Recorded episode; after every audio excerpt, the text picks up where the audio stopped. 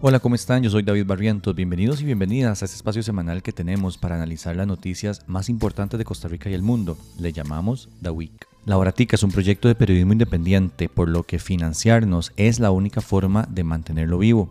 Así que si les gusta este podcast, los contenidos que hacemos, se informan, lo disfrutan, financienos www.patreon.com slash lauratica. También otra forma de hacerlo es a través de Simpe Móvil, más fácil, ya sabemos cómo usarlo, 8607-6470. Repito, 8607-6470. Así que ya no hay excusa, mándense valientes con ese Simpe Móvil y ayúdennos a crecer. Hoy hablaremos sobre una denuncia que hacen funcionarios del Hospital de Heredia. Es un caso bastante particular, debilitamiento a la lucha contra el narco, pymes y otras cosas más. Iniciemos.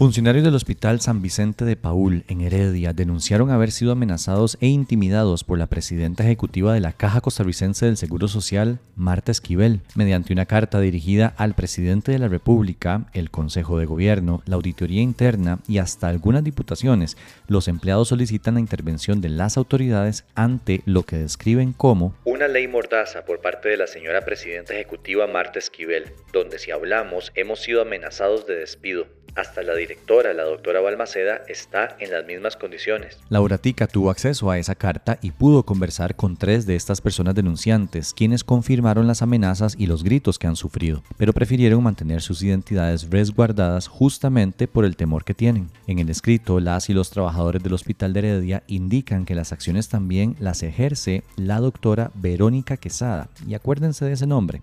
Ella es asesora de Marta Esquivel y anterior jefa de consulta externa de ese centro médico. Tenemos confianza en que no es la señora Esquivel en su totalidad la causante de este daño, pero sí su asesora, quien sin experiencia fue nombrada a dedo por la presidenta ejecutiva de la caja ya que es hermana del presidente de Recope, Juan Manuel Quesada. Este medio confirmó que efectivamente la doctora Quesada es hermana del actual presidente de la refinadora costarricense de petróleo, Recope. En la carta, enviada desde junio de este año, agregaron que Quesada nos ha amenazado a muchos y muchas de los y las funcionarias de este centro hospitalario, y tanto así que le solicitamos haga una investigación porque fue capaz de traer a la misma presidenta, doña Marta, y otra directora a gritarnos sin ningún respeto a este hospital, sin tener ninguna base que sustente ese trato tan inhumano. ¿Pero de qué se trató esta visita? Fue una que hizo Esquivel el pasado 3 de marzo, específicamente al Departamento de Ginecología del hospital. Según relatan, la presidenta ejecutiva de la institución llegó con la doctora Quesada, la asesora de confianza,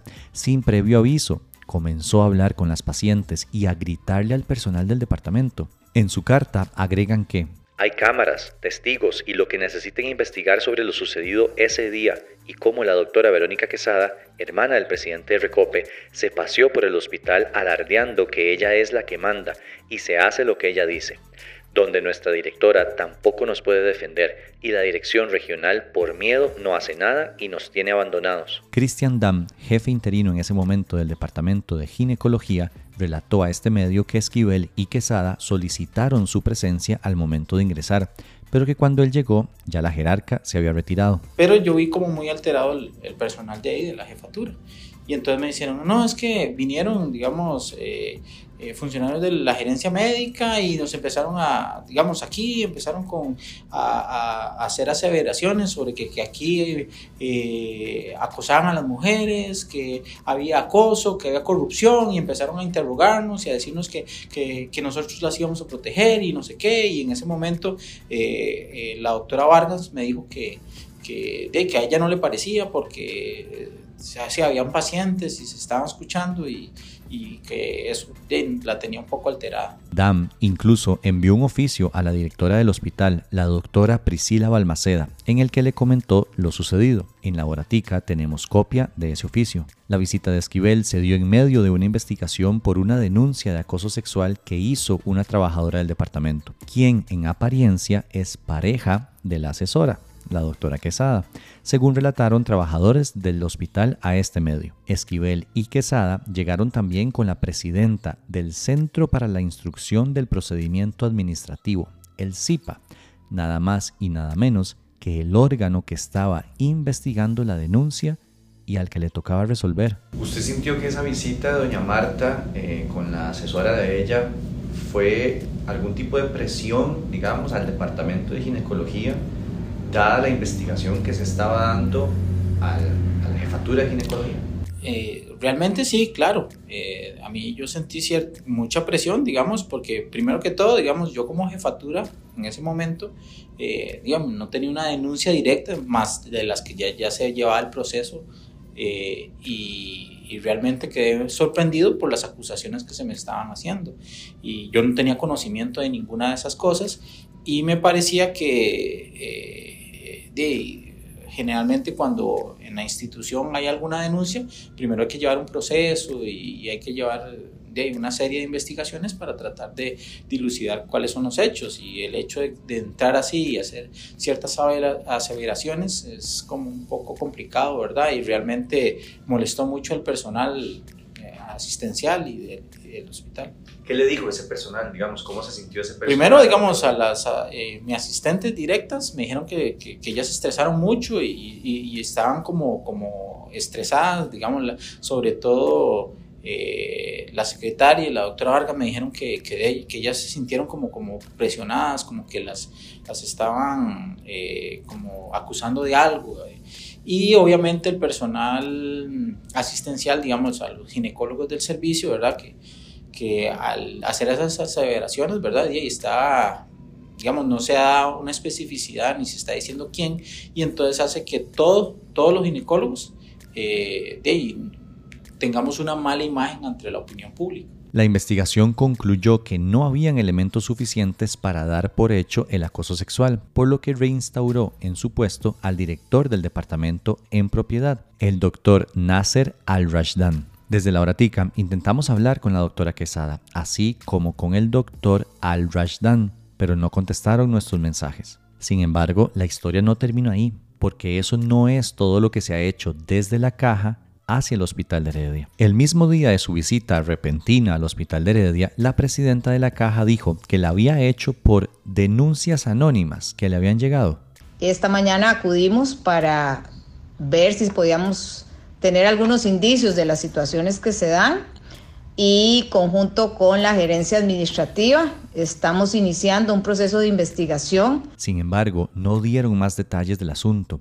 Este medio intentó conocer el avance de esas investigaciones, así como el porqué de la visita específicamente al Departamento de Ginecología sin previo aviso durante la investigación pero a la hora de cierre de esta edición no habíamos recibido respuesta. Apenas 12 días después de la visita de Esquivel y su asesora al centro médico, el jefe del área de auditoría de salud, Edgar Avendaño, le comunicó a la directora del centro médico, la doctora Balmaceda, que se haría una evaluación relacionada con la gestión administrativa médica en ese centro de salud, así como la atención de denuncias. Qué curioso, ¿no? Por esa razón se le solicitó a Balmaceda girar instrucciones al personal para que se facilite el acceso a la información que requería la auditoría y toda la colaboración necesaria. Personeros del hospital temen que esta auditoría se utilice como mampara para que se suspenda de su puesto a Balmaceda y se otorgue la dirección del hospital a la doctora Quesada. Este medio también intentó contactar a Balmaceda, pero para el cierre de esta edición no fue posible conversar con ella. Sin duda alguna son acciones bastante particulares hacia ese hospital. En la horatica vamos a estar muy pendientes para ver cómo termina este asunto.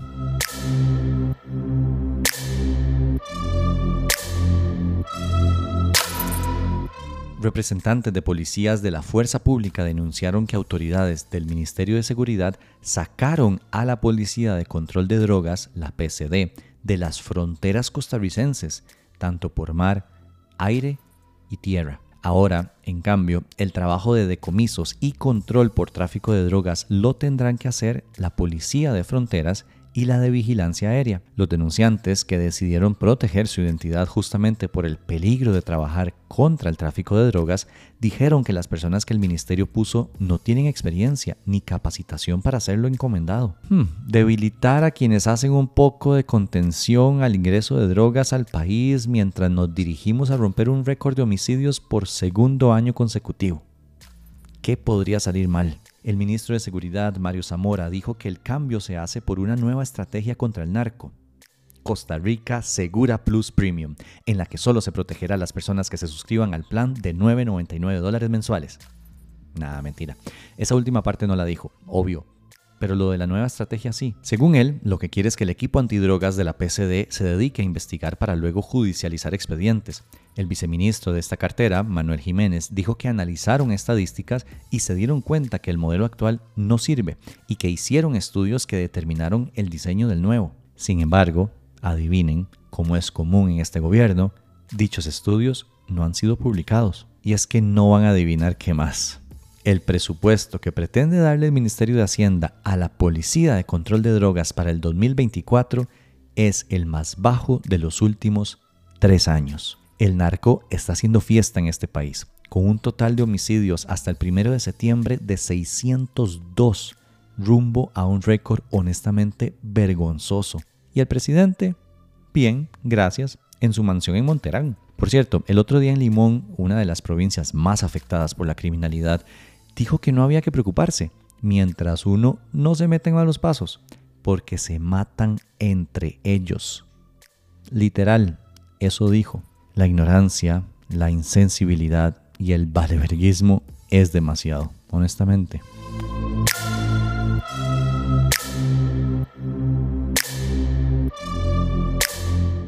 Esta semana se aprobó en primer debate un proyecto de ley que personalmente me gusta mucho, una ampliación para que las pymes paguen menos impuestos. Actualmente las personas jurídicas que sean micro, pequeñas y medianas empresas debidamente inscritas ante el MEIC o el MAG cuentan con una tarifa reducida del impuesto sobre utilidades durante los primeros tres años de su actividad. El proyecto ampliaría ese paso y lo llevaría hasta los seis años. La cosa quedaría así. 0% de pago de renta en el primer y segundo año de actividad, 25% de pago de renta en el tercer y cuarto año, 50% del pago de renta en el quinto y sexto año, y a partir del séptimo ya pagarían el 100% de lo que les toque. Y si alguno de ustedes, como yo, tiene una pyme, sabrán que los primeros años son durísimos. Y en Costa Rica como que no lo hacen más fácil que digamos. Ojalá esto se convierta en ley muy rápido. Según datos del MAKE, el 97% del parque empresarial costarricense está conformado por micros, pequeñas y medianas empresas y aportan hasta un 38% del Producto Interno Bruto.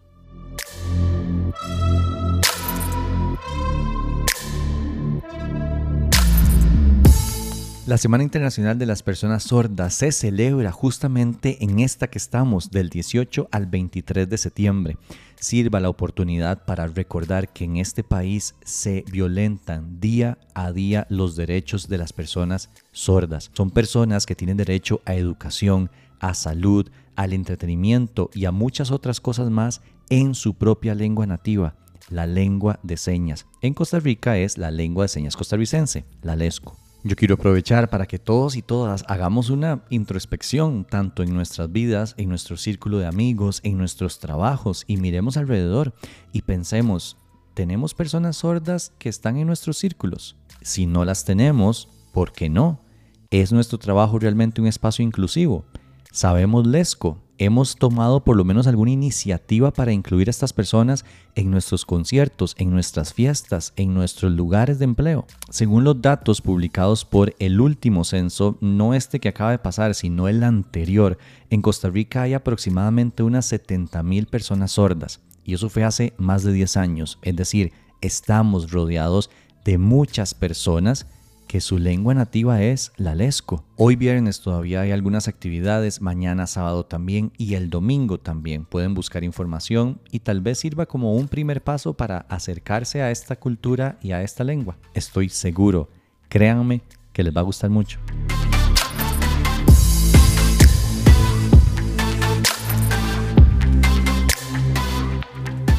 Esto fue un resumen de las cosas más importantes que sucedieron la semana del 18 al 23 de septiembre en Costa Rica. Si quieren apoyar este proyecto de periodismo independiente, pueden hacerlo de muchas formas, compartiendo todo nuestro contenido en redes sociales, compartiendo este podcast con sus amigos, siguiéndonos también en todas las redes arroba.